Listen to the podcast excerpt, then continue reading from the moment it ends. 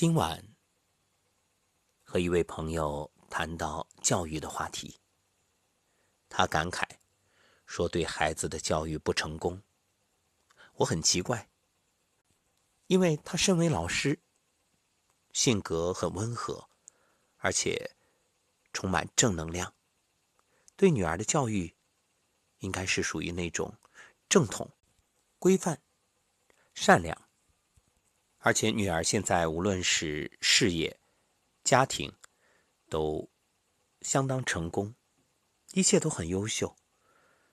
那女儿的女儿，也就是她的外孙女儿，也特别懂事，虽然只是几岁，但是特别棒，非常懂礼貌，有教养。说到这儿呢，这位朋友叹息一声说：“我对孩子的教育不成功。”因为从小都是正面教育，太纯净了，融入社会碰壁很受伤。然后呢，又说到了外孙女，说外孙女在幼儿园啊经常闹病，有一个原因就是对那些不懂礼貌的小朋友不会反抗，玩滑梯永远是最后一个，任何人他都会谦让，因为从小对孩子的教育就是先人后己。我说很好呀，看上去是吃亏的，但其实是在积累福报。所谓吃亏是福。不过呢，有一点也要做一个小小的提醒。于是就有了今晚的话题，那就是随和也要有原则。说起来，这位朋友的担心并非多余。说是说吃亏是福。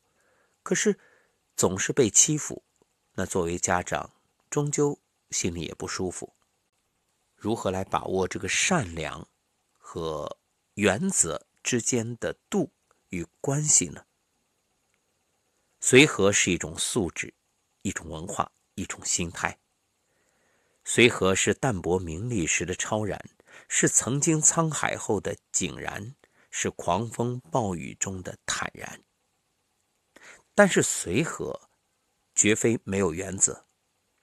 随和的人，首先是智者，以睿智的眼光洞察世界；随和的人也是谦虚的人，始终明白“尺有所短，寸有所长”的道理。随和的人宽宏大量，在人与人之间发生摩擦的时候，在坚持原则的基础上，能够以谦和的态度对待对方。随和的人没有贪欲，可以很好的控制自己的欲望。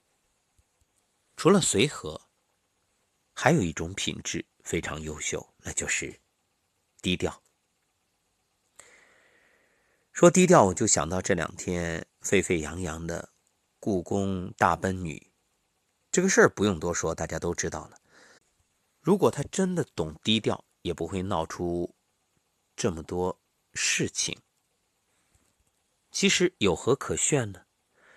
内心苍白的人才会去炫耀，越是匮乏，越是索取。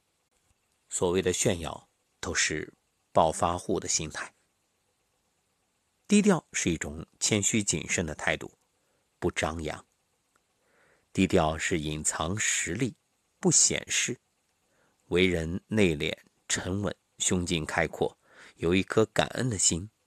懂得欣赏别人，待人谦和有礼，留有余地，不傲慢，不会恃才傲物，主动吃亏，将名利得失置之度外，常以宽容之心谅解他人之过。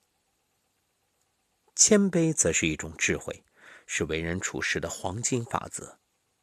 谦卑的人必将得到人们的尊重，受到世人的敬仰。道有道法，行有行规，做人也不例外。以平和的心态对待人与事，这是符合客观规律的。因为低调做人，才是跨进成功之门的钥匙。不由想起另外一位朋友所说：“他说，所有优秀的人都值得我尊重学习。”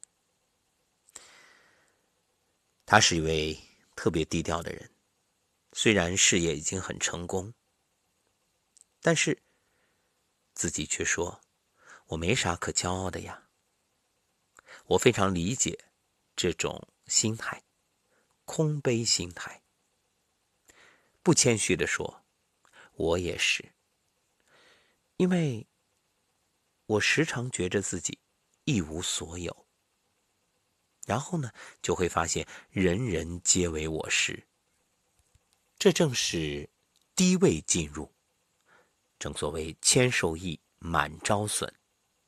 其实谦虚绝不是故作姿态，绝不是客套而已，而是内心真正的把自己放低。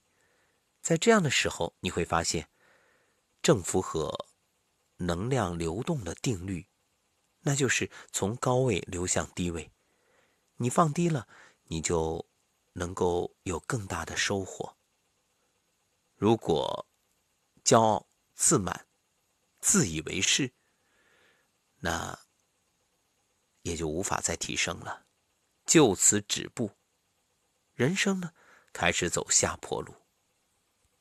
为什么我们说吃亏是福呢？主动吃亏，山不转水转，也许以后还有合作的机会，又会走到一起。如果处处不肯吃亏，都想占便宜。那妄想日生，交心日盛。谁还愿意和你合作呀？一个人有了骄狂的姿态，难免会侵害别人的利益，于是就会起纷争。四面楚歌，焉有不败之理？所以，一个人想成功啊，一定要有处事的资本、美德、智慧、修养，缺一不可。所谓修养，有一种很重要的素养，叫做为对手叫好。当然，这可能是一种谋略，但更是一种胸怀。能够做到放低姿态为对手叫好的人，在做人做事上必定非常成功。退一步海阔天空，忍一时风平浪静。对别人的过失，必要的指责无可厚非。若能以博大的胸怀去宽容，那么世界会变得更加精彩。当然，所有这些有一个底线，叫做良心。人心向善，丢什么都不能丢了良心。若没有这个底线，必然将自己送入失败的人生黑洞。孟子说：“仰不愧于天，俯不怍于地。”为人处事，不能愧对天地，不能愧对良心。做人光明磊落，问心无愧。所以最后，我想对那一位已经做了外婆的朋友说：对小孙女啊，不必自责。您所教育的这些，恰恰是美德。不要看那些当下。占便宜的小聪明，其实真正的大智慧、大智若愚，就是吃亏是福，让着，让对方得点便宜又如何呢？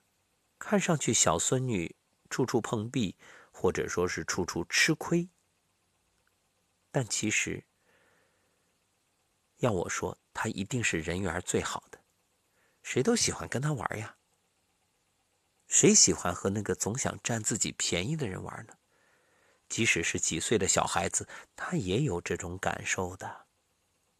我不由想到了曾经在节目里讲过的一个小故事。有个人兴冲冲的传话给另外一个人，说：“哎，你不知道，咱们那儿桥头来了一个傻子。怎么傻？”你给他两个硬币，一个一块的，一个五毛的，他每次都要五毛的，绝对不要一块的。哎，这个听的人来了兴致，还真有这样的人，走看看去。在旁边观察，果然，只要有人拿两个硬币，这一个半大小子只要五毛，不要一块。就这样，很快，他的碗里。已经堆了不少钱了，都是五毛的硬币。等人散去，哎这两个看的人凑上去，很好奇，就问道：“那五毛一块，你怎么只拿五毛不拿一块的呢？”这半大小子呵呵一笑：“ 我要拿一块的，那下次谁还过来给我钱啊？”他傻吗？不，这是真正的智慧。当然。对于这个事例，也许有人指点。可是生活当中，恰恰有太多这种映照。当你总想占别人便宜的时候，占小便宜者吃大亏；而懂得在小处放手、让步的人，往往能够赢得主动，得到更大的收益。这就是今晚的分享，愿对这位朋友有益，懂得如何以传统文化的精髓继续给孩子灌输，耳濡目染。你送给孩子再多的家财，不如留一个好家风、好家训，让他从小有教养，能够。做一个善良的人，有底线的人，当然，同时还是一个有原则的人，既圆融，也有分寸，既随和，也懂得拒绝。这比留什么给他都好，这就是他未来为人处事的法宝。眼瞅着要过节了，各位。